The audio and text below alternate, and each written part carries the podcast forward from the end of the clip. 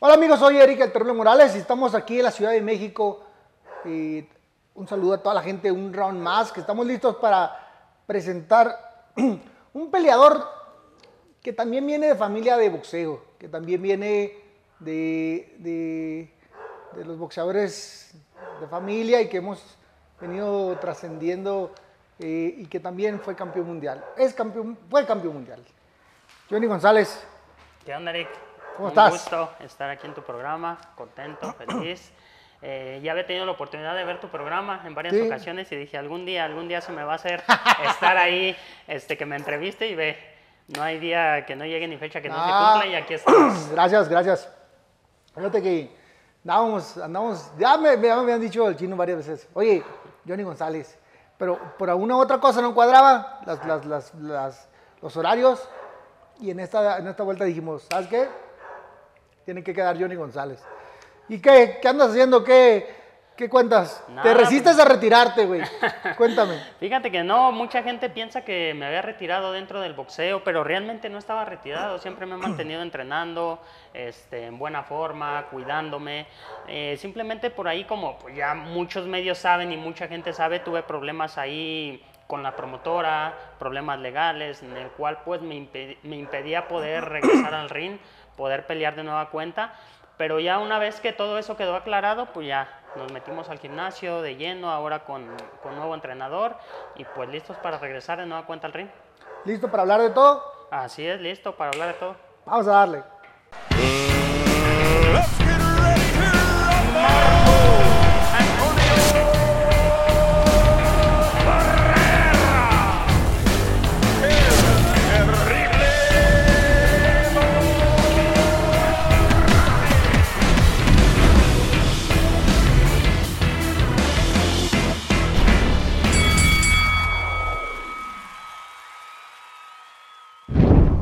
Oye, Johnny, pues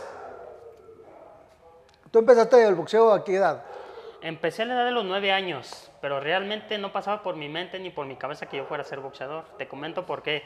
Porque en ese momento estaba en la primaria y yo estaba chaparrito, porque tú conoces a mi papá. Mi papá es chaparrito, es bajito de Chaparrito. estatura y todos pensaban que me iba a quedar del tamaño de mi papá. Entonces en la escuela pues me querían agarrar de bajada o me querían agandallar o me querían hacer ahora el famoso bullying como se le, se le llama, ¿no? Pero yo no me dejaba, o sea, yo soy de sangre pues caliente, ¿no? Ya traigo esa sangre de que no me dejo y pues me querían ahora sí que agandallar y pues no me dejaba ya como nos tocara. Y un día regresé a la casa con la nariz sangrada de que me había peleado en la escuela y mi papá me vio. Me dijo, ¿qué te pasó? ¿Por qué vienes así? Dije, pues es que me peleé porque un chavo me quiso y pues no me dejé. Me dijo, no, ¿sabes qué? Que te voy a enseñar a que aprendas a defenderte. Te comento por qué, porque mi papá fue boxeador, fue peleador, también profesional.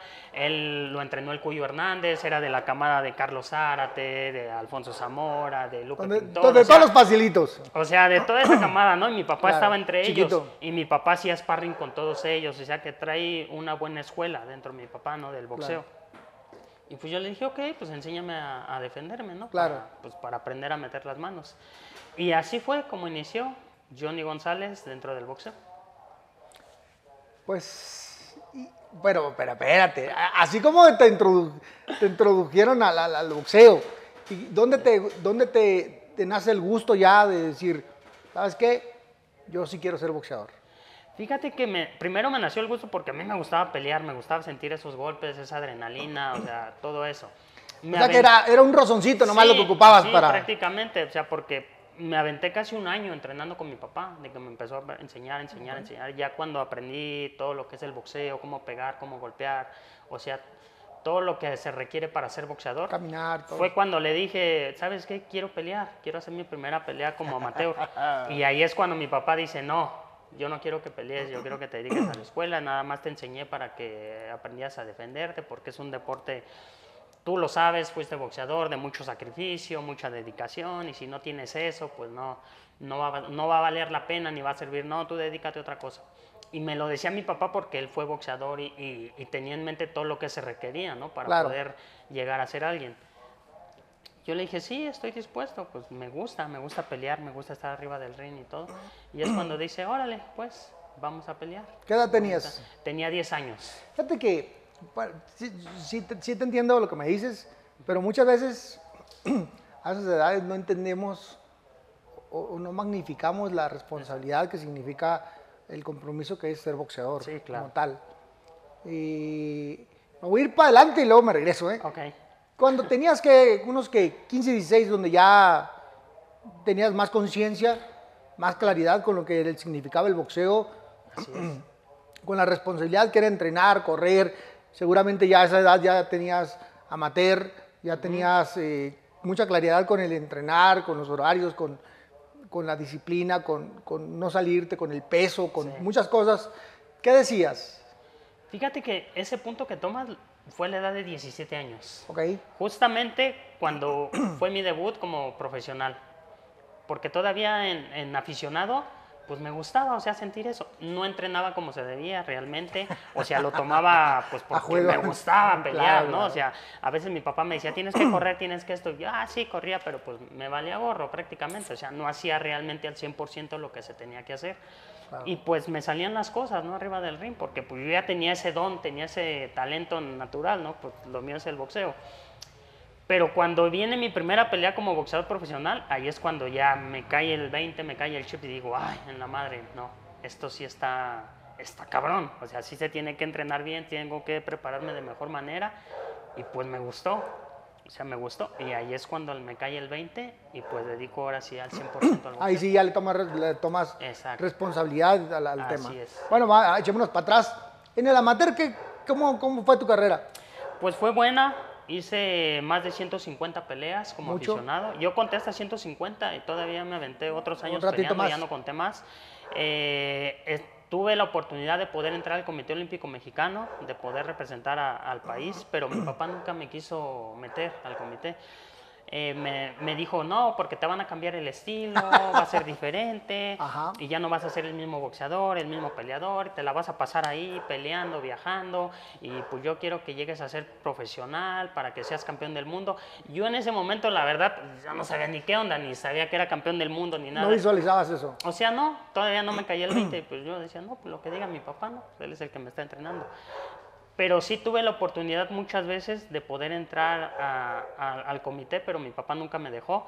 Entonces, pues era un chavo normal que estaba en la escuela, se divertía, echaba relajo, unos días se entrenaba, otros no, otros días pues me iba de canijo en la noche, o sea, todo pues no al 100% enfocado dentro del boxeo, ¿no? Pero siempre y cuando, pues haciéndole caso a mi papá de toda la responsabilidad que requería el boxeo.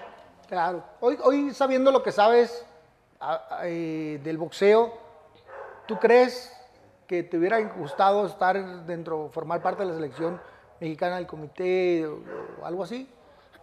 Fíjate que sí, me hubiera gustado poder representar a mi país, a lo mejor, en ese momento cuando tuve la oportunidad de poder entrar, pero yo creo que a lo mejor hubiera perdido mucho tiempo en estar en el comité, fogueándome, viajando, todo, y a lo mejor pues no hubiera llegado a, a ser ahora el tipo de peleador que soy, ni hubiera a lo mejor podido conseguir los títulos mundiales que había ganado actualmente. Bueno, es un, es un hubiera, O sea, no sabemos, ¿no? sabe. Pero lo que sí es la realidad, que ya te aventaste, pero hazme un paréntesis ahí, porque siempre me gusta preguntar alrededor de ti, ¿qué decía tu mamá? Mi mamá, fíjate que hasta la fecha todavía se pone nerviosa cuando me ve, ¿no? O sea, eso nunca se le va a quitar. Pero era algo que ya estaba acostumbrada porque veía a mi papá. O sea, Por no es eso. lo mismo ver a un papá que a un Por eso, hijo. por eso, pero, pero sí, veía a tu papá, Claro. sabía el tema, Exacto. ¿qué decía que su hijo le fuera a ser boxeador? Ella siempre me apoyó en todo momento y hasta la fecha lo sigue haciendo. O sea, al- tanto mi mamá como mi papá siempre me apoyaron dentro del boxeo, pero sí me dijeron una cosa, o sea, si te vas a dedicar a ser boxeador, tienes que ser disciplinado, tienes que dedicarte como debe de ser, porque no es un juego, arriba del ring estás jugando tu vida, está pasando, y pues si a ti te llega a pasar algo arriba del ring, pues yo me No, voy a pues morir. sí, o sea, claro. me dijo eso mi mamá. Mi papá era como que más de que, no, así, hijo. O sea, uno como papá, pues es más como que alivianado, ¿no? Como que no tanto. Pero sí como mamá, sí sentía esa responsabilidad. Entonces Claro. yo creo que la mamá es la No, mamá y siempre la respeté. Y hasta la fecha la sigo respetando y pues sigo llevando a cabo todos sus consejos que me da. Sí, porque las mamás se preocupan de una forma Sí, diferente. Nosotros lo exacto. tomamos un poquito más, Sí. más de, ah, Uno no pasa hombre, nada. sí, sí. Exacto, sí, sí. Pero bueno, que sí, sí te entiendo. Cuando finalmente, cuando decides ya brincarte a profesional, Cuando fue mi última pelea como aficionado, me acuerdo muy bien, fue en el Monumento a la Revolución, en el Monumento del Boxeador, ahí en Reforma, en la estatua del boxeador. Ahí fue mi última pelea que tuve como aficionado. De hecho, en esa ocasión estaba don José Suleimán, que, que en paz descanse. Sí. Y pues me tocó pelear contra un chavillo, igual que ya llevaba pues mucho fogueo dentro del boxeo. Y lo noqueé en tres rounds, me acuerdo que lo noqueé ahí. Y en ese momento pues yo no sabía, todavía no me caía el 20. Y subió don José a premiarme en esa ocasión. Y fíjate que me acuerdo mucho de sus palabras, que me dijo, eres un muchachito muy bueno, tienes muchas cualidades y sigue por ese camino entrenando, dedicándote y espero algún día ponerte el cinturón verde y oro del consejo. Y yo me quedé así, o sea, y mi papá, pues no, mi papá, wow. Alucinado, No, palabras, paco. ¿sí, no? Pues de, de quién la persona que me dijo. Pero pues yo en ese momento de que, ah, pues gracias señor, sí, esperemos que sí. Y pues ya, en el transcurso de los años, ya cuando pasa, pues ya me cae el 20, ¿no? Y digo, wow, ¿no? O sea, ¿de quién vinieron esas palabras? no? Claro. Y hagamos otro paréntesis y aventémonos más para atrás. ¿Qué sabías de tú de tu papá como boxeador? Fíjate que no tuve tanta, yo, este, no pude ver yo sus peleas de mi papá, porque pues yo estaba muy chico. Realmente somos una familia de cinco hermanos, son tres mujeres y dos hermanos, dos hombres. Mi papá no tuvo tanto apoyo dentro del boxeo profesional, o sea, no tenía quien, o, o trabajaba o traía para la casa para darnos de comer a Así les nosotros, tocó ¿no? muchos. Entonces, Claro. este, mi papá pues mejor decidió trabajar para darnos de comer y pues se retiró del boxeo. Se retiró con un récord bueno porque casi tuvo 25 peleas y perdió nada más una. Y la mayoría fueron por 16, 17 knockouts, era un peso pequeño. O sea, era buen peleador, era buen boxeador, pero pues las circunstancias, todo, pues decidieron pues ya ya hasta cuando crecí que empecé a ver unas peleas de él, que eran pocas las que tenía, pues yo lo veía que realmente tenía buen estilo y era buen peleador mi papá. Entonces de ahí fue cuando dije, wow, no, mi papá sí fue bueno, yo tengo que llegar a ser pues como él, ¿no? Así de bueno. Y pues en eso me enfoqué, pero realmente sí no tuve la oportunidad de ver a mi papá como peleador o como boxeador. ¿Y él te alguna vez te compartió eh, pues cosas de boxeador? De, Ah, sí, claro. ¿Qué te o sea, decía? ¿Qué te de- del Cuyo cuando lo entrenaba, decía del de Cuyo? cómo llegaba y que le exigía y que muchachito, póngase a entrenar esto. Sí. Y también me decía, no, también porque son muy los entrenadores, tienes que cuidarte porque pues este cabrón me prestaba y ya cuando peleaba profesional me decía, me debes tanto y prácticamente me quedaba la poca lana. Entonces debes de tener cuidado también con eso, o sea, me nombraba de Lupe Pintor, de Carlos Zárate, cuando hacía sparring con ellos, cómo boxeaban, cuando les tocaba compartir Difíciles. cartelera también ahí, cuando eran peleadores de los miércoles, Sí, eh, de 8 rounds o 10 rounds, o cuando eran estelaristas de los sábados, sábados. también, me decían, no, para llegar a ser estelarista en los sábados antes de box, uf, para llegar a ser campeón nacional, Ut. no hombre, olvídate, no, campeonato nacional era uf, ya listo para disputar el título del sí, mundo. la mayoría de las, de las clasificados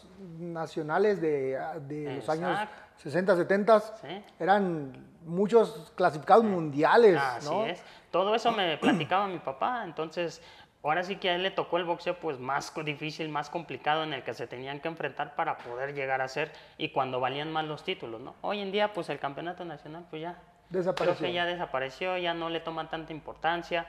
Tuve la oportunidad de yo ser campeón nacional también, eh, lo pude lograr y pues prácticamente pues puras enseñanzas buenas de parte de mi papá. Sí, sí, los campeonatos nacionales tuvieron una, una época y ¡puf! desaparecieron, Se ¿no? desapareció. Y es cuando surgieron ya más títulos, que Más interino, títulos. que plata, que esto, internacional. Sí, bueno, todo. al título nacional lo, lo le dio la versión el consejo con el Fe, Fecarbox. Fecarbox, que Fecombox. ahora es el Fecombox. Feca- Fecarbox, Fecarbox. Algo así, que Fecarbox. ahora es el título nacional. Es el título Pero nacional. pues hoy en día pues ya no es tan reconocido ni vale tanto ya el título nacional como en aquellos años. ¿no? Sí, claro. Yo creo que el consejo, eh, una época, no sé si te acuerdas, que el, que el campeón nacional, eh, sí, el campeón nacional tenía un número en el campeonato, en el- la lista mundial. Ajá, Y luego se la quitaron. ajá.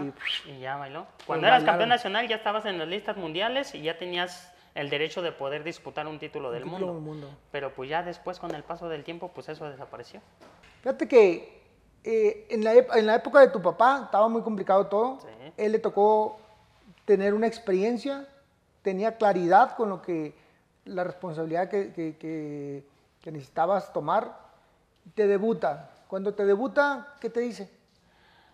No, él me, me dijo, realmente el boxeo profesional no es fácil, hijo. El boxeo profesional ya, ahí ya duelen los trancazos, las cámaras son diferentes, la vestimenta es diferente, ahí ya no vas a traer protección, eh, la gente, es, el ambiente es distinto, tienes que prepararte de mejor manera, tienes que llegar bien preparado física y mentalmente para, para ese compromiso. Y yo, sí, papá, sí, o sea, porque pues ya tenía una larga trayectoria como aficionado y yo creí que iba a ser lo mismo. O sea, dije, ah, pues nada, ya toda la experiencia que tengo, ¿no? No, pero llegó el día de la pelea, no, ya, ahí sí cuando sentí los golpes dije, no, aquí sí ya duelen los chingadazos, ya ahora sí que ya están, están duros. Me cansé realmente en esa pelea, ya en el tercer, cuarto round ya estaba vacío totalmente y la perdí por decisión. Por decisión la, la perdimos la primera pelea y pues ya, eso fue pues, Cuando- de que no me preparé Cuando, 100%. cuando pierdes tu primera pelea y dices, bueno, haces un recuento y dices, no me preparé, Exacto. realmente tengo que echarle ganas. ¿Te, te dio más fuerza? ¿O sí le- hubo una parte donde le pensaste y dijiste, nah, No, sí, me dio más fuerza porque me gustó. Realmente dije, no, esto es lo mío, o sea, me gusta. Dije, me gusta darme en la torre. Y aparte por estar arriba del ring me están pagando. Dije, no. Todos pues, dicen lo mismo. Dije, pues esto es lo mío, dije prácticamente. Entonces dije, no, le voy a echar más ganas para la segunda, voy a ganar. Y yo sabía que entre más ganara o más subiera, pues iba a ganar más lana. ¿cuánto te dieron la primera? En la primera gané 1.200 pesos. Suta.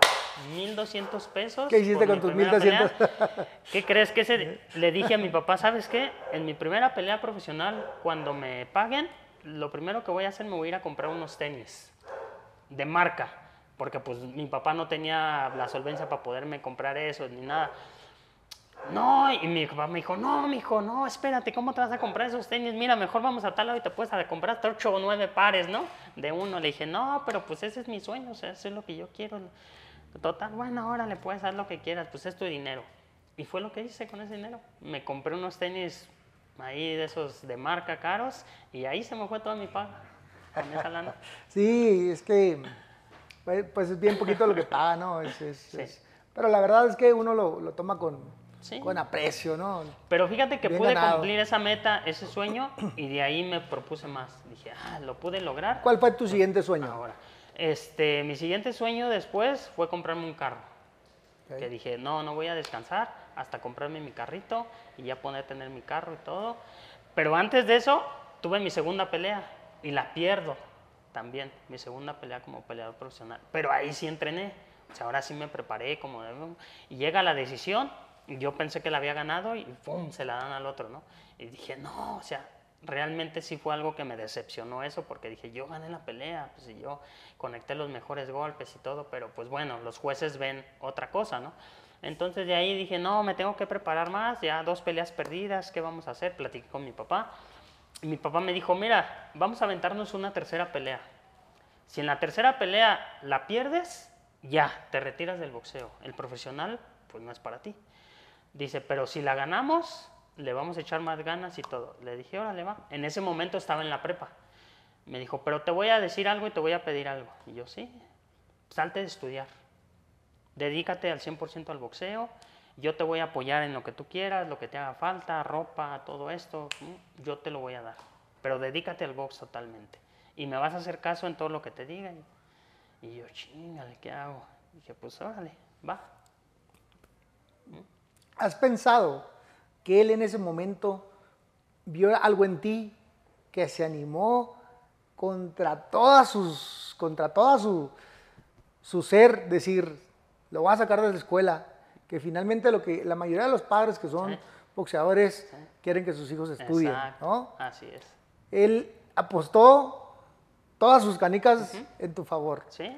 Y fíjate por qué, porque cuando yo era regresando atrás a peleador aficionado, mucha gente se le acercaba y yo, yo estaba ahí y le decían, oye, cuida a tu muchachito, va a ser campeón del mundo, es muy bueno, ¿no? Sí se mueve. Mi papá, sí, sí, yo lo sé, no. O sea, él se emocionaba. Pero a mí en ese momento, pues no me caía el 20, o sea, yo, o sea, no, pues quién sabe, ¿no?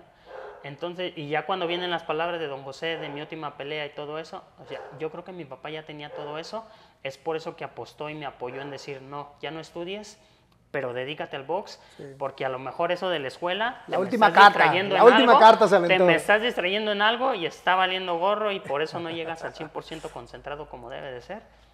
Y sí, se la jugó mi papá todo por el todo y la tercera pelea que tuvimos en la Arena Coliseo, me acuerdo, la ganamos. Y de ahí, Esto, fue- estas tres peleas que tuviste fue con, con la gente de la Coliseo. Sí, así es. Fue cuando estaba en aquel tiempo, ay, no me acuerdo, sábados de box o no me acuerdo cómo se la llamaba. empresa de Lutero. Ajá, de Lutero. Entonces ahí fue en ese momento en el do- en el 99, casi para el 2000, cuando fue mi debut como profesional. Muy bien, muy bien. Y luego que siguió, ¿cuál fue la siguiente meta de Johnny González? Pues de ahí este llegar a ser estelarista. Empecé subí rápido, realmente dentro del boxeo subí rápido, porque en el 99 perdí las dos primeras peleas, y en el 2000 inicié ganando, y de ahí solamente hice cuatro peleas a cuatro rounds, me subieron a seis rounds, tuve dos peleas a seis rounds, me subieron a ocho, tuve dos peleas a ocho rounds, me subieron ya a peleador este, de 10 rounds, tuve dos peleas a 10 rounds, y ya en diciembre estaba disputando el título continental de las Américas del Consejo contra el coreanito Mateos y fue cuando lo ganamos. O sea, empecé en el 2000 peleando cuatro rounds y lo terminé ya peleando, este, siendo peleador de 12 rounds como campeón continental. Sí, no, pues ahí sí, ah, cuando, es que cuando te ven, Sí. te avientan a los leones. Exacto. Sí, sí, sí, sí. Yo me aventé siete peleas a cuatro Sí. y la octava a diez. Ya nadie quería que peleara conmigo. Sí. Entonces, con los Así leones, pasó órale, vámonos. Entonces, eh, aparte la comisión de box aquí del distrito me veía muy superior y muy fuerte a los rivales que estaban en ese momento y me decían, no, súbanlo. no, Más, súbanlo. Y más. como ganaba por nocaut las peleas, rápido, pues decían, no, este no, este ya, este ya. ¿En, en qué peso empezaste? Empecé, empezó mosca. ¿Mosca? Empecé en mosca, ya después subí a gallo y ya en gallo fue donde me mantuve ¿Siempre has tenido la misma altura aun cuando eras mosca? Sí, sí, siempre, así he estado alto. A la edad de los 17, 18 años fue cuando di el estirón. Estás flaco, flaco, Así es, flaco. sí, sí. No, hombre, en ese tiempo pues sí estaba más flaco, o sea, parecía lagartija. O sea, mis otros rivales se veían así, mamá, me tocó con un mamadote así, con los pectorales y todo, y yo así todo flaquito decían, no, hombre, lo va a matar. Y, no, hombre, me lo chingué en cuatro rounds, no quiere. Sí, sí, así pasa, así pasa.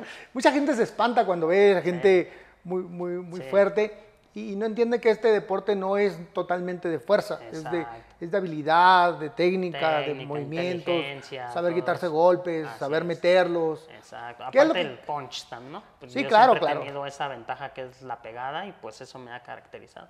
¿Qué es lo que, qué es lo crees, qué es lo que tú crees que debe tener un peleador eh, para tener éxito arriba del ring? Yo creo que disciplina, principalmente, ¿no? Disciplina y amor por lo que le gusta hacer. Yo creo que cuando tienes amor por lo que te apasiona, lo haces hasta con gusto, no te pesa hacerlo. Eh, eh, he visto compañeros dentro del medio que dicen, ay, no, mañana me toca esto, ay, no, ma- ay, mañana me tengo que levantar a correr. Y tengo que-". O sea, cuando existen ese tipo de cosas, yo creo que pues ahí realmente no existe esa pasión, ¿no? De que dicen, no, sí, mañana me tengo que levantar a correr, no, tengo que entrenar, tengo que esto, porque yo quiero llegar a ser campeón del mundo, que es lo que todo boxeador sueña. O sea, llegar a ser campeón del mundo, esa fue mi meta, esa fue mi propuesta y pues gracias a Dios pues yo lo pude lograr, ¿no? ¿Cómo? Con dedicación, disciplina y pues el apoyo de mi familia que siempre estuvo atrás de mí. Sí. No, no tenías claridad con, el- con el inicio, me dijiste. No tenías, no visualizabas, no tenías así como claridad con Así lo que significaba. Exacto. Estabas, estabas peleando, no tenías claridad con lo que querías, no, no visualizabas o, o no, o no dimensionabas la lo que significaba un campeón del mundo. Pero ¿en qué momento lo visualizaste y dijiste, ahí quiero ir? Es, ese, esa estrellita quiero que sea mía. Fíjate cuando empecé ganando mi tercera pelea, que la gané, ahí dije, quiero ser campeón, sea nacional o internacional. Todo eso. Esa fue mi primera meta. Cuando lo cumplí, ya después dije, ahora quiero ser campeón del mundo. Yo sé que lo puedo lograr, pues si ya pasé todo esto, lo más difícil que son de, de subir de 4 rounds a 10 rounds, que es lo más difícil, lo más complicado. Ya una vez que estás a 10, 12, pues ya es un poco más, más fácil, ¿no? Este, dije, lo puedo lograr, lo puedo soñar. Entonces ahí fue cuando ya en el 2001 me propuse, quiero ser campeón del mundo y pues no voy a descansar hasta lograrlo. Tu papá hasta ese momento, antes de que, que ya habías llegado a 10 rounds, ¿qué te decía? que íbamos muy bien, que siguiera así, con esa dedicación, esa disciplina, que, que pues estaba ya en mucha gente, este, ahora sí que mucha gente viéndome al pendiente de mi carrera, de lo que iba a hacer, porque pues mostraba buenas cosas, buenas hechuras arriba del ring y que pues él me quería ver como campeón del mundo, que todo esto que me había enseñado, que me está trabajando conmigo, que se, se iba a sentir muy orgulloso el día de mañana que lograra ser campeón del mundo. Pues sí, estaba, tenía su apuesta ahí, tenía sus, Ajá. sus cartas puestas en la mesa, había apostado por tu carrera y, y con mucho miedo a no equivocarse porque, porque los años pasan y de repente pues es, es una vida Exacto. donde no, no, no le dejaste que estudiara, no le diste esa, esa, no oportunidad porque sí la tenías, no, no, no, pero, claro. pero la retiró y Sí. dijo, a ver pues. Exacto. Entonces, sí, sí está difícil, tenía, él se sentía responsable de lo que estaba haciendo. Bueno, y entonces empieza ahora sí lo difícil, las peleas buenas. ¿Cuál fue la pelea que tú dijiste, sabes qué? La gané. Y con esta sí creo, así como me vi, así como me sentí y con el apoyo de la gente que tengo, sí la voy a armar. Sí a ser campeón del mundo. Yo creo que fue la pelea que tuve contra un nicaragüense, Williams González se llama, la tuve en Tucson, Arizona, era un peleador zurdo, eh, venía con marca pues casi invicto prácticamente, llevaba como veintitantas peleas y llevaba como la mayoría por nocaut, creo que una o dos decisiones. Esa era mi pelea, mi última pelea para ya disputar el título mundial, o sea que era prácticamente mi pase. Y mucha gente decía, si Johnny González logra superar esta prueba, va a ser campeón del mundo, porque no iba a enfrentar a cualquier rival en ese momento. Entonces, ¿Qué yo sabía tú? eso, yo sabía eso, que si la ganaba, iba a ser campeón del mundo. Y así fue, o sea, fue una pelea en la cual lo tumbé, luego él me tumbó también en el ring, o sea, estuvo buena. Y ya en el tercer round, cuarto round, pum, le conecto una derecha y lo noqueo. O sea, ya no se levantó. O sea, A dormir, María, vámonos. y ahí es cuando ya dije, ya, estoy listo para pelear el título del mundo. Y mi siguiente pelea ya, ya fue por el título mundial. Eh, ¿En ese transcurso ya te habían firmado alguna empresa? Ya estaba con la empresa Promociones del Pueblo, que en ese momento prácticamente estuve toda mi carrera con ellos. Desde el 2000, 2001, cuando me vieron que tenía todo el talento y todos se acercaron, hablaron conmigo. Pues ya, ya sabes, como todo promotor, bla, bla, bla, te bajan las lunas, las estrellas. Te hablan bonito, hablan te dicen, bonito acá al oído. venga, mi amor, yo lo voy a llevar. Tantos años esto, te voy a llevar a ser campeón del mundo, bla, bla, bla. Si tú me firmas, este, Por, te los voy a dar... próximos, por las próximas dos vidas, Exacto. todo va a ser tuyo. te voy a dar tanto porque me firmes. Y yo, pues yo en ese momento pues no veía tanta lana, ¿no? Para mí se me hacía un chingo, ¿no? ¿Cuánto te dieron? "Wow". ¿Cuánto te dieron? 100 mil pesos en ese Oh, momento. Y yo dije, wow, no, pues es un chingo de lana para mí. Pues sí, les firmo. Y pues ya, o sea, me dieron en ese momento. Y pues de ahí ya, estuve toda Oye. mi carrera con ellos. Ha pasado el tiempo y sabes que esos pinches 100 mil pesos fueron los más caros de tu vida. Así es. Eh, pero pues uno, uno en ese momento no se da cuenta, ¿no? De la situación. Ya Claro. hasta ahora que analiza todo dice, chinga la madre, cómo Un saludo a los del pueblo. hubieron- existían otras opciones en ese momento y chingale, me fui a embarcar con la que menos me convenía, pero pues bueno, ni modo, ¿no? Así es parte de, es parte del show, es parte, Parte del también de- del trabajo de cada uno. Lo importante es pues que yo siempre cumplí con eso y pues pude lograr el sueño, ¿no? De ser campeón del mundo. Llegaste a la pelea de título mundial. ¿Contra quién fue? Fue contra Sorborapin en Tucson, Arizona, un tailandés, él era el campeón. Yo llevaba por ahí de 30 peleas, ya 35 peleas profesionales. Eh, tuve que ser retador mandatorio para que me pudieran dar la, la La pelea. oportunidad. O sea, tenía, fui el número uno de lo, por parte del OMB para que pudiera pelear, porque nadie me quería dar la oportunidad como No, porque en ese tiempo. pues, o sea, en ese- como veían pues cómo iba subiendo y todo, nadie me quería dar la oportunidad. Entonces tuve que lograrlo de esa manera. Pero antes de eso, este, tuvimos una tragedia antes de disputar el título del mundo, que muy poca gente lo sabe. ¿Qué pasó? Eh, 20 días antes de la pelea de título del mundo, mi tío, que era parte de mi equipo de trabajo, que era mi entrenador, decide quitarse la vida. Madres. O sea, se quita Esas la sí vida. duelen. Entonces de ahí, pues fue un golpe muy duro para toda la familia, en- especialmente para mí, porque él era el que me manopleaba, me entrenaba, o sea, prácticamente me- él me preparó para esa pelea, ¿no? Entonces cuando nos llega esta noticia que me entero, pues fue como un balde de agua fría para todos. Entonces yo dije, no, ya no quiero pelear. O sea, yo ya no quería pelear el título del mundo porque pues yo me sentía triste, deprimido, o sea, por esa pérdida, ¿no? Pero pues ahí siempre estuvieron, o sea, realmente los amigos, la familia, mi papá, de que no, hijo, tienes que echarle ganas, estos son accidentes que pasan, tu tío tomó esa decisión, no sabemos por qué, pero acuérdate que él te quería ver campeón del mundo, él quería que lo fueras, entonces pues regálale esa, esa victoria, regálale ese título mundial, no, no te desanimes, vamos a echarle para adelante, esta pelea es tuya, es la oportunidad que siempre estábamos esperando, que quisimos, y pues de ahí dije, pues órale, vamos a dar. Cuando se tiene la, digo, no todos, no Exacto. siempre, pero las palabras correctas como para, ¿Sí? para hacerle de lo negativo algo positivo y Exacto. canalizarlo Así para... es. Entonces para esa bien. pelea para mí pues fue especial, ¿no? Porque yo sabía Claro. que cuando estaba peleando, yo dije, pues para mí mi tío estuvo arriba del ring conmigo y entre los dos le dimos al pinche tailandés y, y lo noqueamos. Claro. Lo noqueé en seis rounds y así fue como me coroné campeón del mundo de la, de la OMB en peso gallo. ¿Y qué pasó con tu papá? ¿Por qué ya no te siguió entrenando? Fíjate que llegó un momento en el cual, luego muchas veces como a peleador, que dicen que pierden el piso, se llegan a subir y todo eso, ¿me entiendes? Pues Pero sí. yo siento que en este caso fue al revés, fue mi papá. O sea, como que mi papá ya, ah, tengo así a mi hijo campeón del mundo, que yo lo hice, y, que, ya- y pues le llegaban más peleadores, le llegaban esos, las muchachas, todo, tú sabes, ¿no?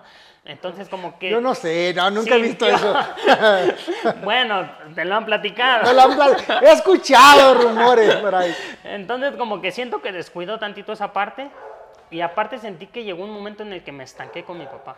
O sea que ya no aprendía más de lo que había dentro del boxeo, sino que ya, o sea, ya era todo lo que me había enseñado. Viene la pelea contra Toshaki Nishoka por el título mundial Super Gallo en la Arena Monterrey y la pierdo por nocaut en dos rounds, me noquea. Pero detrás de todo eso, pues hubieran circunstancias de mi papá y todo eso que no me gustaron, que no llegamos al 100% concentrados y todo. Entonces siento que eso también mentalmente a uno como boxeador le afecta porque no sube concentrado como debe de ser a la pelea. Entonces de ahí dije, no, si quiero seguir como boxeador y quiero volver a ser campeón del mundo, tengo que cambiar de entrenador para aprender cosas nuevas y cosas diferentes. Y así fue como terminó la relación con mi papá.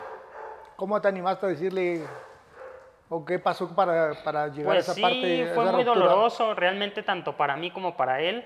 Fue muy doloroso, te lo comento porque de esa pelea sí me dolió. Es la que más me ha dolido de todas, porque me retiré prácticamente ocho meses del boxeo.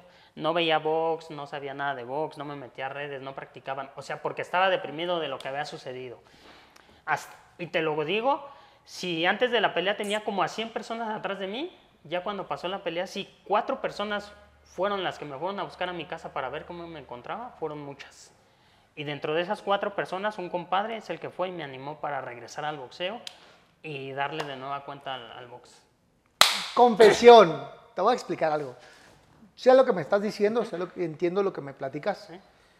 Pero yo en mi caso, por ejemplo, yo una parte estuve deprimido, pero nunca jamás por la gente, por mí mismo, por lo que me estaba pasando en mi carrera, porque las cosas no me salían como yo quería, por, lo que, por las decisiones que tomaba.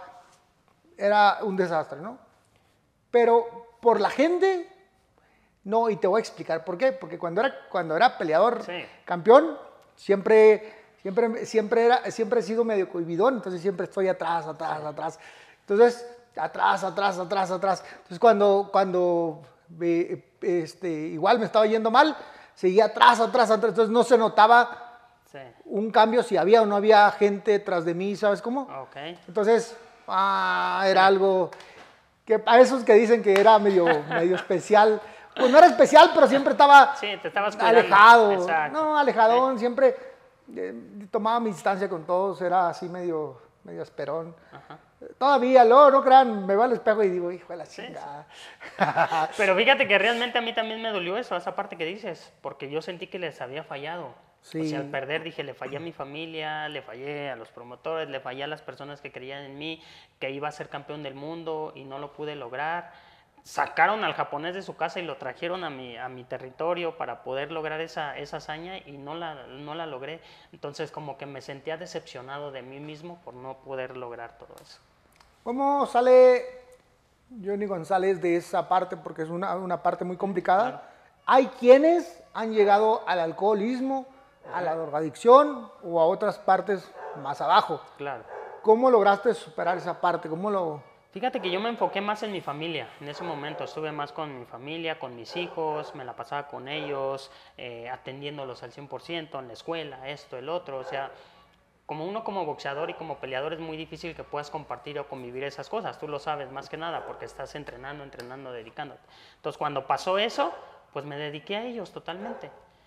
Entonces, también estuve yendo a terapia, estuve yendo al psicólogo, todo eso, o sea, para poder superar pues todo eso que me pasaba, ¿no? Todo eso de que me sentía decepcionado de mí mismo, que me ayudara a salir de ese bache porque habían sucedido así las cosas, que no lograba entender. Y cuando logro superar eso, es cuando digo, vea, estoy listo, voy a regresar otra vez al box, pero voy a regresar con otro entrenador. Había visto opciones.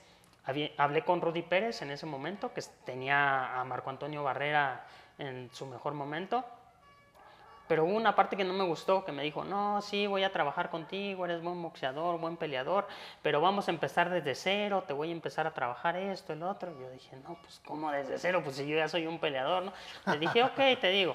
Hablé con Daniel Zaragoza también en ese momento, y a Daniel, sí, vamos a echarle campeón y todo. Dije, bueno, pues sí me convence. Y fui con Don Nacho, ¿no? Oiga, don Nacho, así, así. Y cuando llego con don Nacho me dice, sí, eres un muchachito muy disciplinado, que le echas ganas, yo he visto tus peleas y todo. Mira, tienes este defecto, tienes este defecto, yo puedo trabajar contigo esto, puedo trabajar el otro, puedo trabajar esto, vamos a trabajar. Y yo me quedo así de que, ah, cabrón. Y le dije, oiga, don Nacho, ¿y cómo me conoce tanto y por qué sabe tanto de mí? Ah, porque yo ya te estaba estudiando, porque había la posibilidad de que pelearas con uno de mis peleadores, con Rafael Márquez. Entonces yo ya me puse a estudiar, a analizarte, cuáles defectos tenías, todo, y es por eso que conozco qué es lo que te hace falta y qué es lo que no. Dije, de aquí soy, aquí me quedo. Y ahí fue. me Él, Don dicen, que, dicen que el diablo sabe más por viejo que por diablo, ¿no? Así es, o sea, él me dio la confianza y la seguridad que dije, no, ya me conoce, ya sabe qué es lo que me hace falta para seguir mejorando y aprendiendo del boxeo y pues a seguirle. Pero sí una cosa me dejó en claro y me dijo, yo no te voy a cambiar el estilo. Dice, porque el estilo que tú tienes de tu papá, lo que te enseñó, lo hizo muy bien. Simplemente lo único que vas a trabajar conmigo Detalles. son los errores. Detalles. Dice, yo te voy a corregir la defensa, te voy a corregir esto, te voy a corregir el otro, y que seas un peleador más sólido, o sea, que sepas conectar mejor tus golpes. Eso es lo que voy a trabajar contigo, y pues así fue. Pues fíjate que te digo palabras muy atinadas, muy claras y, y- y- que, que así debería ser. Porque Exacto. muchas veces los entrenadores cometen errores y quieren cambiar los estilos. Exacto. Quieren- y cuando quieren cambiar los estilos, Sí, ya es muy difícil. es muy le rompes la esencia Sí. de lo que significa el peleador, de lo que él pueda pensar arriba del ring para poder resolver. Así es. Y, y si no, le metes Sí. en un problema Sí, porque lo hace ser alguien que no es. Exacto. Y cuando tiene que resolver, pues no resuelve porque ¿no? no sabe cómo hacerlo. Exacto. Y aparte, pues luego las cosas no salen, ¿no? Y si en cambio sigue esa trayectoria, pues van a salir como él quiere y Sí. nada más te está corrigiendo a como debe de ser y como debes de practicarlo. Y eso fue lo que pasó, realmente. ¿Qué destacó de ti la de Don Nacho? Fíjate que él lo que trabajó en mí fue lo mental. Porque él como me vio llegar a su gimnasio me dijo, no hombre, es que esa derrota, porque él vio, él estuvo en esa derrota que tuve en Monterrey, porque ahí peleó también Rafael Márquez contra un, un peleador argentino y se suponía que si yo ganaba y él ganaba, pues nos podíamos enfrentar, ¿no? O sea, esa era la, la idea. La idea. Entonces él vio todo lo que sucedió y todo, entonces dijo- me dijo, contigo no voy a trabajar tanto ahorita esto, vamos a trabajar más lo mental porque es lo que te hace falta, que salgas de ese bache en el cual te metiste por esta derrota. Dice, pero eso sí, en Super Gallo ya no vamos a pelear, nos vamos a subir a Super Pluma, a Pluma A pluma. porque das mucho, haces mucho sacrificio para dar el peso super gallo. Entonces yo te quiero chingón, te quiero fuerte, te quiero, o sea, las palabras de Don Nacho, ¿no? Como siempre él habla, ¿no? Así, De que dice ah, así, de que no, y, que no la van a pelar y su, que no, y que y pues yo, así de que, ah, pues, pues está bien Don Nacho, lo que usted diga. Y así fue. como- Oye, ¿y tu papá te acompañaba o ya no? O sea, entiendo que no te entrenaba, pero estaba cerca de ti o ya no. Sí, fíjate, él seguía viendo mis peleas, pero cometí una vez un error, regresamos más atrás, cuando peleé contra Israel Vázquez. Sí. Ahí me preparó un entrenador puertorriqueño. De hecho, me fui a concentrar a las montañas de Big Bear, en la cabaña de Oscar de la Hoya. Ahí estuve concentrado para esa pelea. Y le digo a mi papá, quiero que estés conmigo, ahí en la esquina, en esa pelea. Pero le dije, pero tú no vas a hablar, porque tú no me entrenaste. O sea, el que me entrenó fue él y él es el que va a hablar. Y to- sí, hijo, sí, no. Pero pues tú sabes que es Papá el es papá. Le gana la adrenalina, le gana esto. Y pues empieza a opinar el día de la pelea. No, haz esto, el otro. Llegaba a la esquina y en lugar de escuchar indicaciones, escuchaba cómo se estaban peleando mi papá y el otro entrenador. Oscar Suárez se llamaba, en paz descanse porque ya falleció. No, pero usted cállese porque usted no lo entrenó, yo lo preparé, usted no le dé indicaciones, déjeme hablar a mí. No, pero que es mi hijo. Y, y pues yo me quedaba así, ¿qué pedo, no? Pues yo salía lo que creía que estaba haciendo bien. Entonces siento que más que nada esa pelea, pues la perdí, pues porque yo creía que estaba haciendo las cosas bien y porque mi esquina realmente no me puso la atención que Tenían se un necesitaba. desastre. Ajá. Y de ahí dije, no, invito a mi papá, pero ya jamás vuelve a estar en la esquina porque pues es imposible que él se pueda controlar. Pregunta a los 100 mil. Ya, ya me lo dijiste, ya lo escuché, pero lo voy a razonar un poquito más, A ver, porque hay algo que no me cuadra. Viene un entrenador, dijiste que puertorriqueño, ajá, y tu papá era un buen peleador, simplemente, bueno, a lo mejor ya había llegado a una parte donde a lo mejor no te podía enseñar más. ¿Por qué no permitir, eh, y hago un paréntesis, mi papá, por ejemplo, mi papá, la habilidad que yo le reconozco, aparte que era muy, muy inteligente, sí, claro. su habilidad muy grande fue dejarme entrenar con otros peleadores, con otros entrenadores Entrenadores. sí. de ponerlos y decir, a, a ver, pónganse a trabajar. Y luego decía, hey, pero eh, corrígele aquí, muévele acá, no aquí, veía detalles, ¿no? Y decía, hey, muévele aquí. Porque no era, no era como que lo sabía todo, Sí, pero sabía a dónde queríamos llegar, Exacto. sabía a dónde íbamos a ir. Y yo sabía, yo sabía que él me estaba me estaba dando esa oportunidad de crecer. Sí, de- de sin- aprender otras cosas De aprender otras cosas claro. sin, sin, sin, sin, sin él interferir sin tanto. interferir tanto, pero también cuidar que ese Exacto. hiciera su trabajo bien Sí. Y que no, y que no, Sí, no me llevara a otras Sí, partes, es. ¿no? Fíjate que pasó eso porque en ese momento fuimos a lo de la visa y a mí sí me la dieron y a él no se la dieron. Madres. Entonces ahí fue ese problema. Entonces de que pues yo sí tuve que viajar y pues él se tuvo que quedar para otra vez volver a hacer todo, tramitarle su visa de trabajo y, y volver a hacer Pero, todo. pero, pero, pero, Y en ese momento pues yo ya tenía que estar entrenando. pero, pero, pero, ¿por qué no se la dieron a él? No sé por qué situación o por ¿No qué llevaba razón tus papeles? pasó.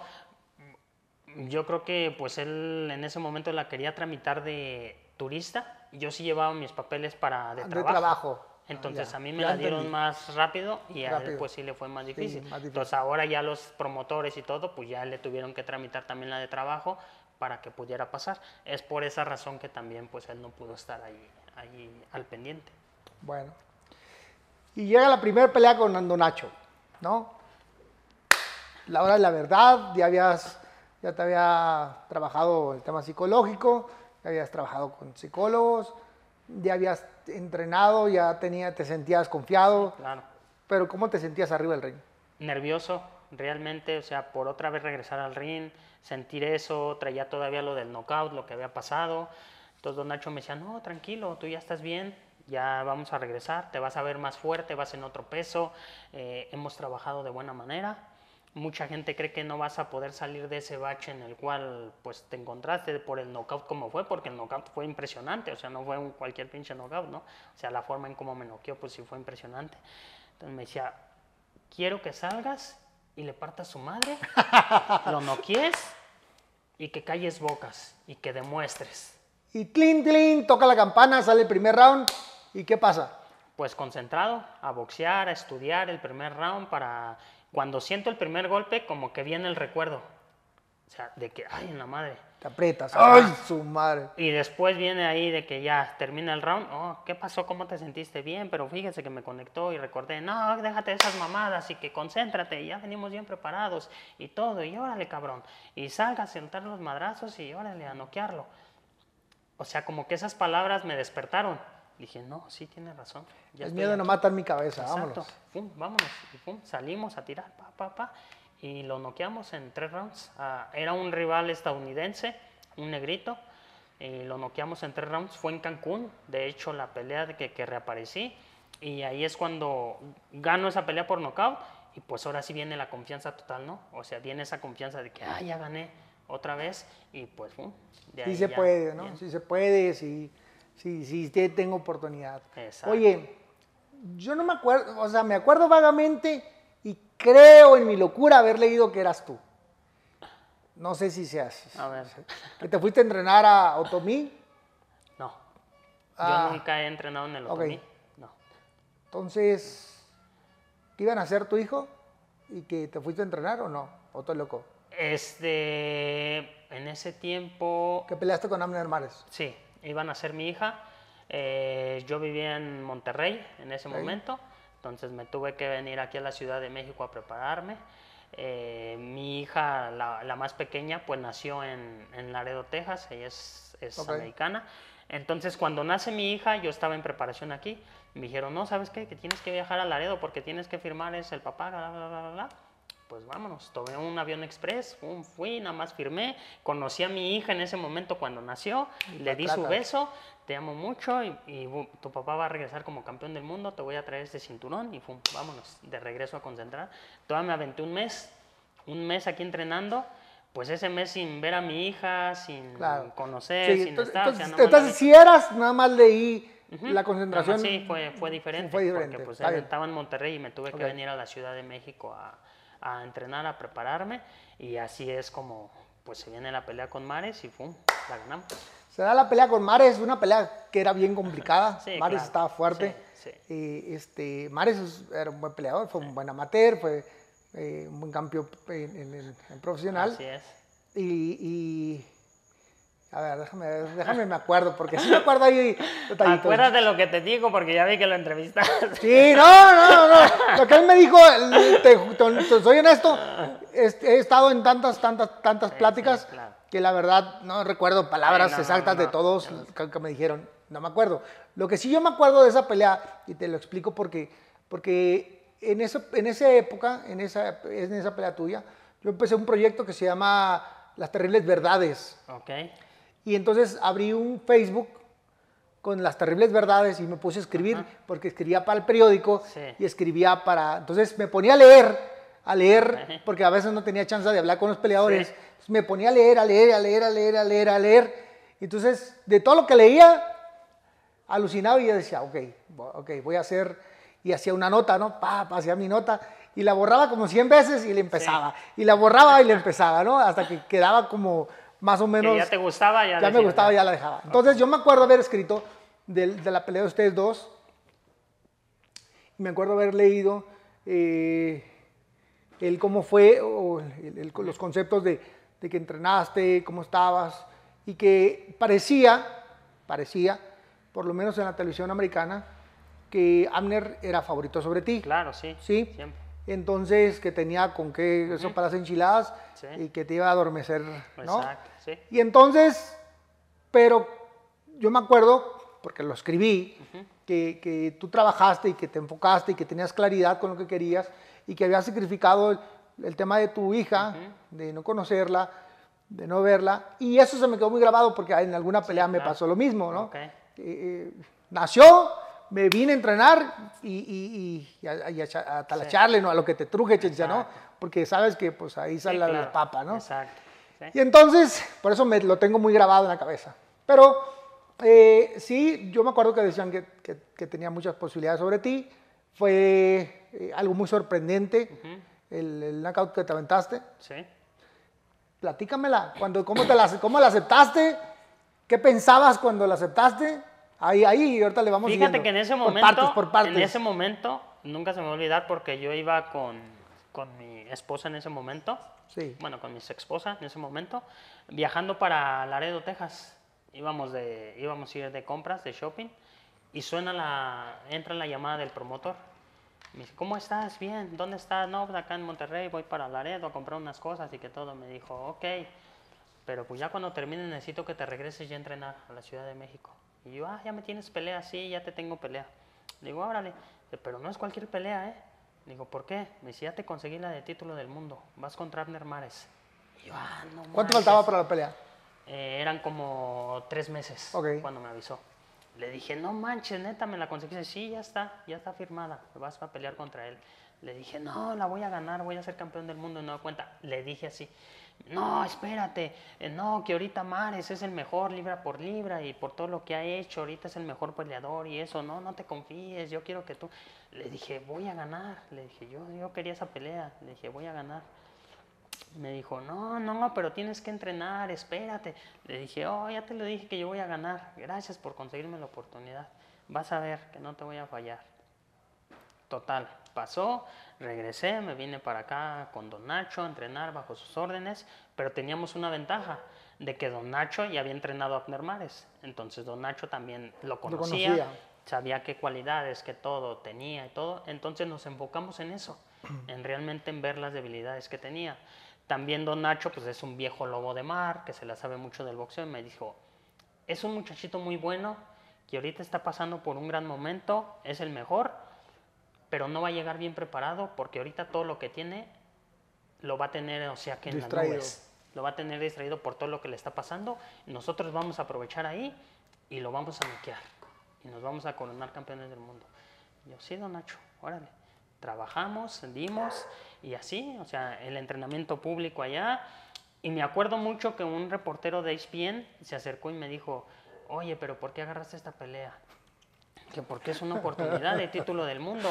Le dije, pero Mares es ahorita su mejor momento, que todo, y tú, este, si pasa esta pelea y después de que te gane Mares ya te vas a retirar del boxeo. Y yo así de que, le dije, espérate, pero pues si no voy a perder, le digo, yo voy a ganar. Le digo, y además si llego a perder, pues no me voy a retirar todavía, o sea, tengo muchas cosas que lograr todavía del box. Y como que ese tipo de cosas, a uno como peleador, no sé a ti te pasó, pero te pican la cresta. Como que dices, ah, sí, ahora te voy a demostrar, cabrón, a ti y a todos los que no creen, de que lo voy a lograr. Yo sabía, en todo momento, te lo juro que yo sabía que iba a ganar. Y yo sabía que lo iba a noquear. Y uno como boxeador está en ese momento, yo creo que es muy difícil que alguien le pueda lograr cuando llevas esa mentalidad. Para mí sí fue sorprendente ganarle en el primer round, porque ni yo me lo esperaba, pero pues se presentó el momento, se presentó la oportunidad y la supe aprovechar en ese momento. Haz un paréntesis ahí. La primera parte no te lo pregunté, aunque era una buena pelea, pero creo que mm, no tenías lo que alcanzo a entender, por nomás de chismoso en el, chisme, lo que alcanzo a entender es, no tenías mucha claridad con muchas cosas en cuanto a, decías que lo querías, querías ser campeón del mundo, pero no, se me hace que no tenías mucho, mucha claridad con eso. Y en la segunda ya habías probado eh, la las tristeza, mieles, las mieles de lo las que es el- la tristeza, Exacto, ya sabías lo que significaba, ya es. sabías a lo que tenías que ir, Exacto. ya tenías, eh, así, ah, hiciste un sacrificio y tenías nuevo entrenador, tenías claridad, tenías la oportunidad frente al peleador más complicado de la división. Sí. Caminabas del vestidor al ring. ¿Cuál era tu mentalidad? ¿Cuál era tu... ¿Qué pensabas? ¿Qué decías? es mi momento. Ahorita estoy subiendo como el que nadie cree en mí, prácticamente al que van a noquear, al que va, se va a retirar, pero voy a regresar como con ese título como campeón del mundo. Siempre por mi mente eso. O sea, yo concentrado, enfocado. Ahorita todas las luces, todos los reflectores son con él. A mí nadie me está pelando en este momento, pero cuando termine la pelea y cuando gane, las cosas se van a voltear y ahora todos los reflectores tienen que estar de mi lado. Y concentrado y enfocado. Eso fue lo que pasó en ese momento en lo que caminaba hacia el ring. Al ring. Tenías, tuviste la- el, el primer round y fue, ya lo dijiste tú, sorprendente, porque no esperabas que fuera Exacto.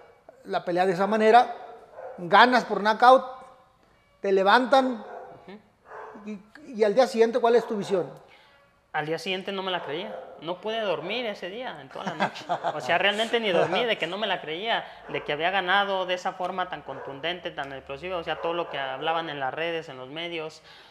O sea, yo realmente también estaba sorprendido de que lo había logrado. Y ya una vez de que había pues, sucedido eso, pues realmente te estoy diciendo, yo lo que quería era ya regresar a mi casa para conocer a mi hija. Ah, sí, ya. O sea, yo decía, ya, gané, ya esto, le Sí, quiero sí, llevar sí, el todo título muy a mi bonito, hija pero espérame. Y la quiero conocer ya, quiero estar con ella. Ya. pasó todo esto, ya. Ahora sí. a disfrutar a mi familia, a disfrutar a mi hija, a llevarle el título que le, que le dije que se lo iba a traer. Y pues así fue, ya realmente. Fíjate que. No sé, o yo soy muy egoísta. O yo, o yo no me acuerdo con mucha claridad. Sí me acuerdo haberme regresado de Las, de las Vegas a, a Tijuana, de la pelada esta, y esa fue contra Barrera, la Sí. 1. Y este. Y fui a conocer a mi hija. Fui a conocer a mi hija también. ¿Eh? Sé lo que hablas, sé lo que significa, sé, sé lo que. Sé todo lo que es e- ese sentimiento, lo he vivido. Y, y, este, yo tenía dos chiquillos y era la niña, la más chiquita. Uy, no, pues más niña. No, era así como que. Claro. Son, las, son las consentidas, las del papá, de que del no me las papá, toquen. sí, claro. Pero bueno, este sí, eso, eso se siente bonito. Claro. Se siente bonito. Y bueno, ahora tú cuéntame en la realidad, en esa incredibilidad que tuviste de pelea, ganaste por knockout y todo, pero vamos a la pelea en sí. ¿Qué fue lo que pasó? Realmente, o sea, lo que pasó, estamos en la pelea, yo me estaba cuidando sus volados porque eran los golpes fuertes de él, su velocidad y sus volados, que es lo que siempre practicamos. Y cuando me tiraba el volado, pues de ahí rematarlo, ¿no? Con esa misma mano. Me viene un volado de él, me acuerdo que de derecha, y con esa misma le clavo un gancho al hígado y lo escucho como mufa, como le hace. No, es que Ya, duele, Cuando dice eso, de ahí yo por mi mente dijo, ya chingaste, te voy a hacer la finta ahorita. Te lo juro que lo pensé, dije, te voy a hacer la finta que te voy a pegar abajo y te la cambio arriba. Se la tiré con todo mi corazón, con toda mi fuerza, o sea, con todo el coraje que te puedas imaginar y ¡paz! Se la pegué. Cuando veo que cae, dije, ya, esta pelea es mía. Cuando veo cómo se levanta y todo, dije, no, ya, está noqueado. De aquí es, no lo dejo. Y pum. Cuando estás, cuando estás en la esquina y le están contando, a- no, no él, hay rival que tengas, a, a todos los rivales que tienes, siempre hay unas veces que dices, ojalá me los suelten otro ratito, ojalá me los suelten otro ratito, porque le traes ganas, ¿no? Ajá. Y hay otros que le dices, güey, no te levantes, ahí Sí, quédate, no te ahí levantes". quédate. ¿Qué Exacto. pensabas tú? Yo ahí dije, ya no te levantes, estás madreado, ya, no te levantes. Cuando veo que se levanta, dije, ahorita vas a ver para qué te levantaste. Y pum, fue sobre de él, porque sabía que estabas lastimado. Aparte, tú como peleador te das cuenta cuando realmente está lastimado Sí. o cuando nada más le pegaste y pum, lo desconectaste y se recupera. O sea, uno aprende eso arriba del ring a conocerlos cuando realmente lo tienes lastimado o cuando fue un golpe que logró recuperarse. Yo realmente como lo vi dije, está lastimado, es mi momento, es mi oportunidad y es hora de acabarlo y así fue como salí. Pues ahí quedó, ahí quedó la pelea, fue una- un gran triunfo. Es una bonita historia. Pero te voy, a, te voy a hacer una pregunta en el hubiera, que no pasó. Esa confianza que tenías, esa, esa, esa decisión que le pusiste y eso, yo creo que a veces eso es lo que, lo que nos de- devasta a los boxeadores cuando las cosas no nos salen bien, ¿no? Cuando tenemos tanta seguridad Sí. y le ponemos todo alrededor, todo el empeño, todo el esfuerzo, todas las ganas y, y- y por algo No salen las no cosas salen las y te quedas pensando y yo creo que esas son las que te aplastan, ¿no? Sí. Las que te duelen Así y te quedas así como, ay, hijo de su pinche madre. Ajá. ¿Qué pasó? ¿Qué pasó, güey? O sea, ¿cómo fue? ¿Dó- ¿Dónde? claro. No encuentras la solución, ¿cierto? Sí, me ha pasado también, así ¿También? peleas, de que me preparé, entrené, iba con la confianza, la dedicación y las cosas no salieron como debían de haber salido, como tú pensabas. Y ahí es cuando te pones a analizar, a ver, como tú dices, qué fue lo que pasó, qué error cometí, eh, por qué sucedió esto, por qué perdí. Pues no entiendo si llegué bien preparado, llegué bien esto. No sé, las cosas del destino o en ese momento pues simplemente tu rival fue superior a ti. Hizo- hizo y, mejor pues, trabajo, Hizo mejor en las cosas la que tú, estrategia. y pues él ganó porque pues, pues él merecía ganar en ese momento. Así, así pasa. Luego llegas a una pelea, me voy a brincar algunas, pero llegas con el famoso dientón. El dientón ya era un peleador Sí, veterano, Sí. este, eh, alocado en una, en una mafufada de subir a peso pluma, Así es. este, siendo mini mosca. Sí. Se sentía paqueado el cabrón, ¿no? Mini mosca, mosca, super mosca, gallo, super gallo. y Pluma, una sexta división donde pues prácticamente eh, estaba complicada contra Sí, un, peleador que pegaba duro, que era más alto y que le ganaba en distancia. Cuando te la ofrecieron, ¿qué pensaste? Fíjate que en ese momento ¿No dijiste es broma? hecho, este, me dijeron, ¿sabes qué? Que el travieso ahora se quiere pelear contigo. Y yo, ah, chinga, el travieso quiere pelear conmigo. Sí, porque quiere lograr una hazaña, o sea, quiere ganar un título mundial más en otra división, que porque eso nadie lo ha logrado y que todo. Le dije, pues, pues yo estoy puesto. A ver, póngale, ¿cuánto es lo que va a hacer en el contrato? ¿Dónde va a ser? Y pues a darle, pues yo estoy para Fue en eso. Sinaloa. ¿ah? Fue en los mochis Te llevó a su casa. porque él quería lograr eso. de Sí, hecho, sí, dijo, sí. quiero que se- eh, va a ser su última pelea, va a ser en el CUM, un- eh, que lo inauguraron Sí, sí, en, sí. Ese, en ese día El de gobernador le puso Ajá. con queso para, Eh, para en llevarte. ese momento, sí, el gobernador fue el que puso ahora sí que prácticamente todo, pues porque era el travieso Arce de ahí de los mochis, Sí, el sí, sí, ídolo, sí, o sea, todo.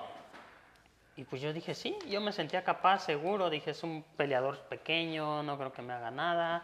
eh, va a ser en su casa, voy a ganar buena lana. Pues, pues adelante, vamos a darle. Pues por mí no hay ningún problema.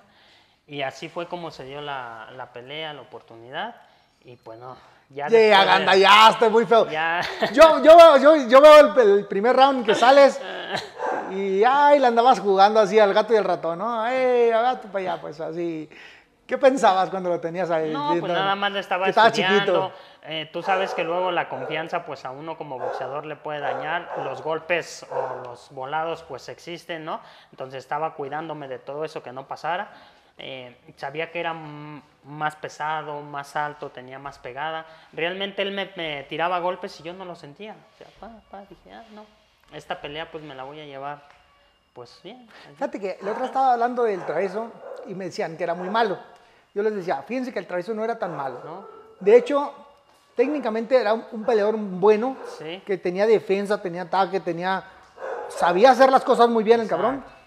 Pero yo creo que en aras de, ya ves que es medio dramático, Sí. de querer ganar al público, Exacto. se hizo un poquito más, ah, la- la- la- la- la- Más agresivo. más agresivo y, y empezó a perder un poquito de, de ritmo y empezó a, ah, a tirar unos no, no, tontazos, yo- ¿no? yo, sí.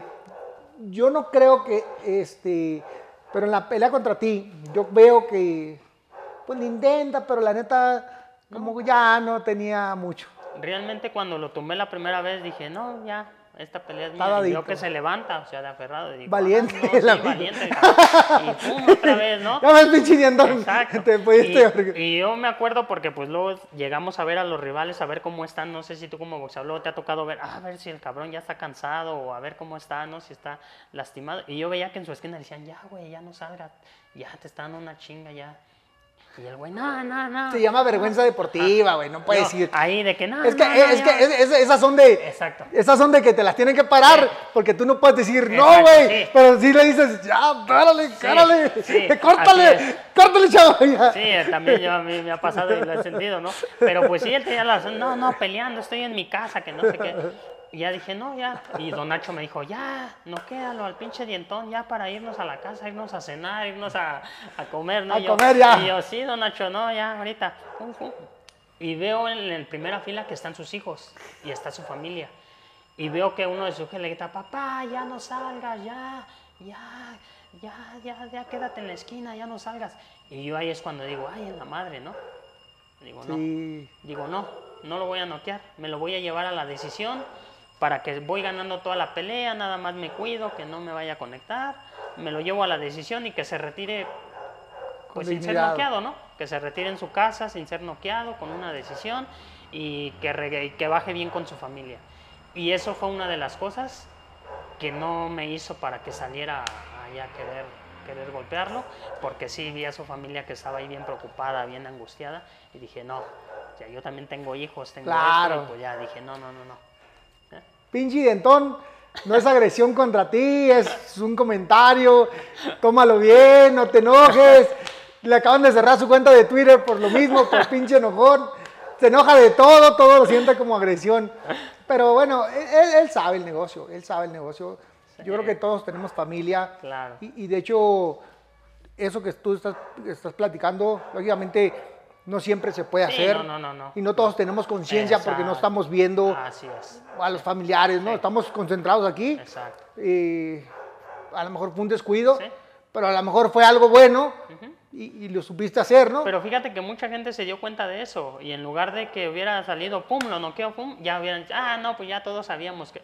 Pero la forma en cómo fue, yo creo que me gané más el cariño y respeto de la gente porque como tú lo dices, ah, lo respetaste, ah, no lo quisiste noquear, ah, no, qué chido, qué buena onda de tu parte. O sea, como que recibí más, más halagos por esa forma Claro. que si hubiera llegado y pum, lo noqueo y se acabó. Y aparte de la chinga que le puse al cabrón, se hizo mi compadre. ¿Ah, sí? ¿Qué te dijo? No, quiero ser tu compadre y que todo. Y le dije, órale, va, sí. Y fue mi compadre y es mi compadre. Pinche dientón. Si no puedes con el enemigo, únete. no, un saludo al travieso. Yo creo que el travieso es un gran peleador, fue un gran peleador y que a veces en las listas de los, de los, de los peleadores eh, este, más importantes de México, a veces no lo toman en cuenta, Sí, exacto. pero yo creo que, yo creo que sí tiene un lugar muy especial. Sí, claro, hizo buenas peleas. hizo buenas todo, peleas. Claro, fue campeón del mundo, ya le regaló eso y pues por algo, pues ahorita está disfrutando, ¿no? De todo lo que logró y todo lo que hizo. Claro. Y él siempre ha sido a su manera, ¿no? Siempre ha sido así un peleador. Ah, él tiene, sí. eso, lo y, y, pues hasta la fecha, ¿no? Y pues a mucha gente le gusta y a mucha no. Claro. Pero pues él es así siempre. Y, Sí, sí, tiene, tiene su manera de ser. Exacto. Este, puta, yo, yo tengo muchas anécdotas con él. Él se la pasaba conmigo con mis peleas. sí, sí, y este, hijo de la chingada.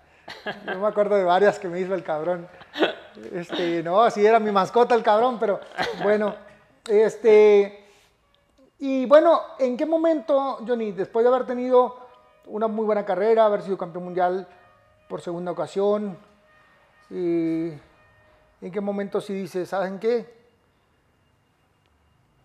Adiós. Fíjate que en ese Adiós, momento, amigos.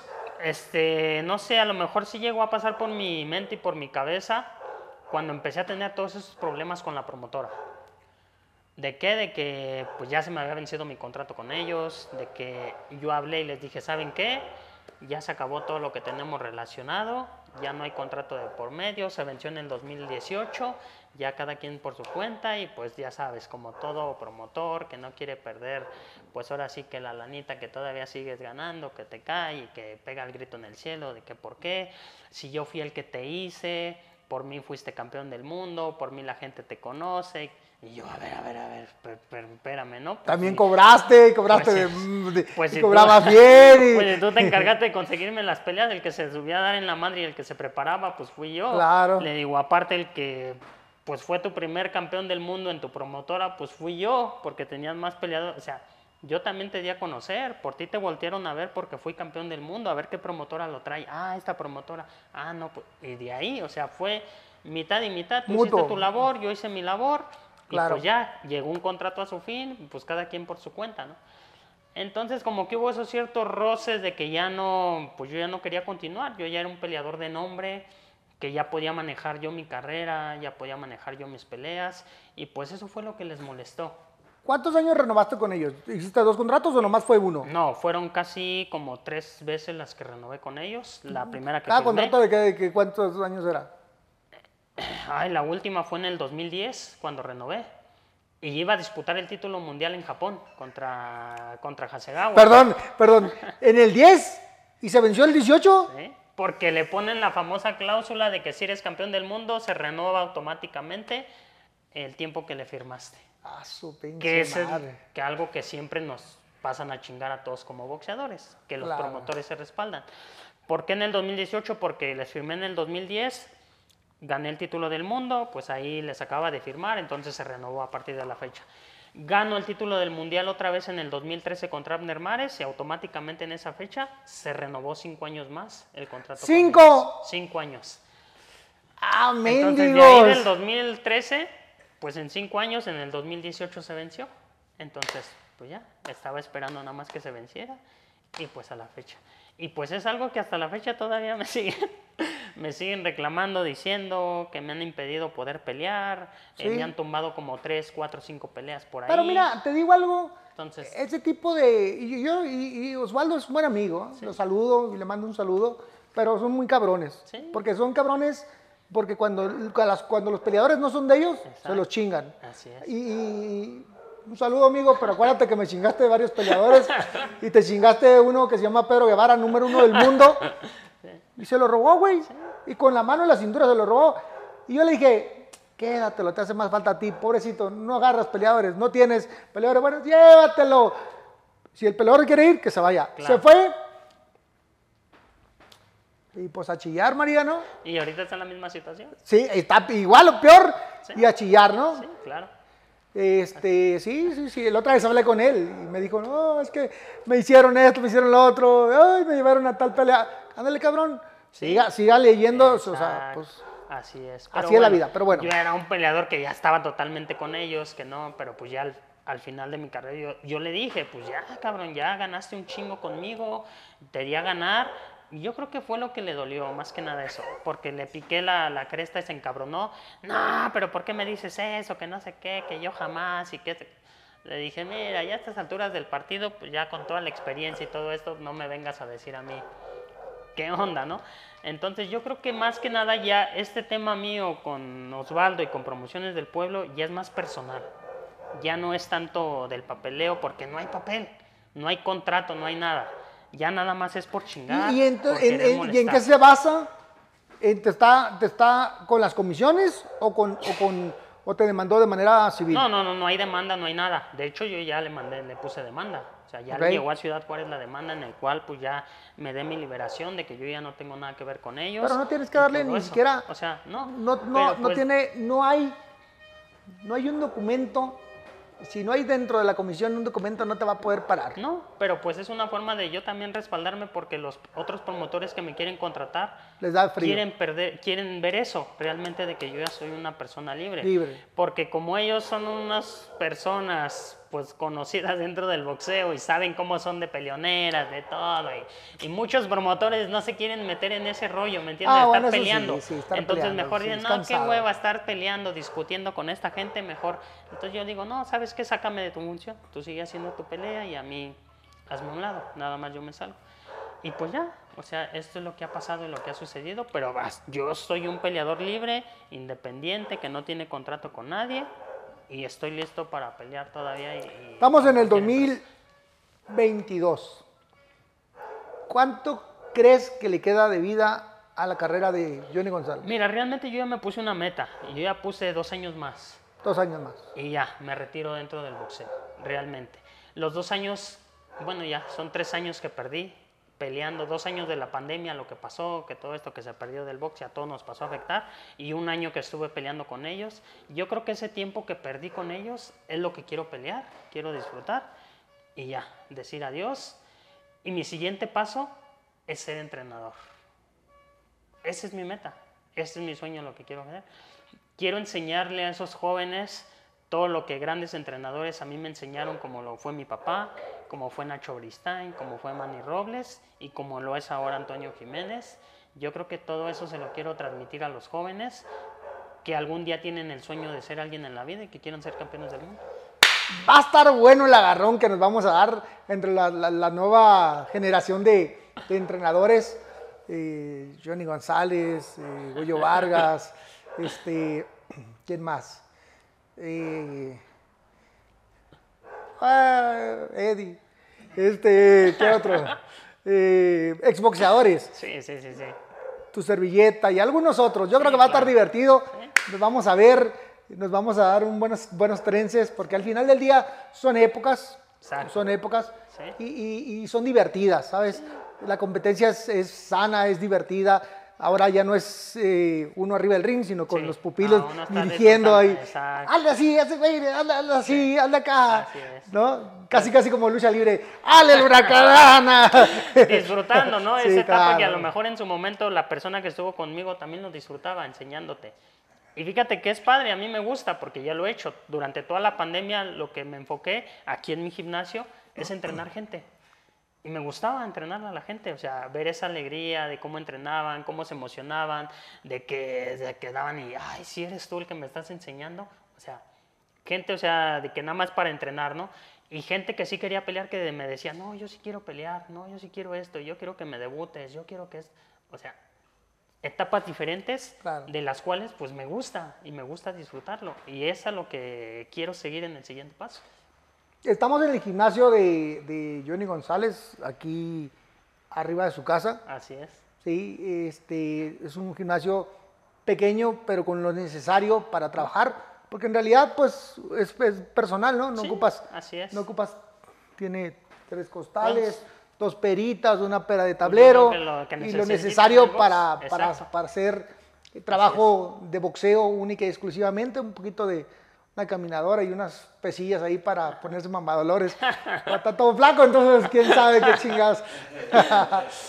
Johnny González, eh, durante tu época y durante la mía, eh, teníamos muy poco tiempo para hablarle Sí. a, la, a la televisión o a la gente, a los aficionados. Y hoy los medios electrónicos, los medios Sí. nos han permitido decir, hablar de la manera que queramos expresarnos. ¿Qué le dirías a toda esa gente del boxeo que, que vio tu carrera? Pues que estoy muy agradecido con ellos porque de toda esa gente he recibido muy buenos comentarios, siempre he recibido apoyo, siempre me han dado ánimos para seguir adelante. Esa gente que siempre me ha apoyado me ha visto caer, pero igual manera me ha visto levantarme, me ha visto ser campeón del mundo de nueva cuenta. Eh, me conocen fuera de- de- del box como soy una persona sencilla, humilde, tranquila, que está lejos, fuera de los escándalos, ¿no? Tengo una vida eh, fuera del box muy privada, muy personal, que no estoy enfocado tanto en, en meterme en problemas o en ese tipo de situaciones y yo creo que toda esa gente pues se da cuenta, ¿no? Simplemente pues muy agradecido con todos ellos y voy a estar agradecido todavía con estos años que me quedan y me faltan todavía dentro del boxeo y pues agradecido de que están al pendiente todavía de mi carrera. ¿Qué les dirías a los futuros boxeadores o a los que quieren en alguna parte, que a lo mejor no lo ven ahorita, pero que mañana va a querer ser boxeadores y que, que hay un espacio para ellos aquí? Claro que el día de mañana que yo me dedique a ser entrenador, pues van a tener las puertas abiertas para que los pueda entrenar y pues más que nada que mi sueño es que logren ser alguien en la vida, que logren cumplir sus metas, que puedan a lo mejor también en un momento pues lograr cosas importantes dentro del deporte y ayudar a su familia también, porque es una parte importante, ¿no? En mi caso mi inspiración siempre fue mi familia, ayudarlos a ellos, lo pude lograr, lo pude conseguir y pues estoy agradecido con eso.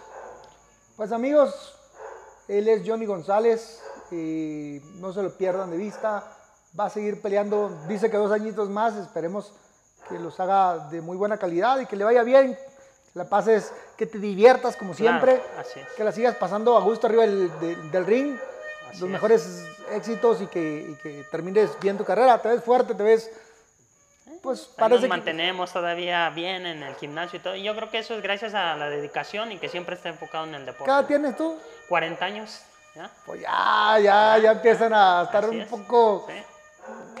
un poco así medio raros los, los cerros, ya empiezan a ver medios, medios, medios raros, ya no tan verdes, pero bueno, este, ojalá que le echen muchas ganas, yo te deseo Ah, mucho gracias. éxito.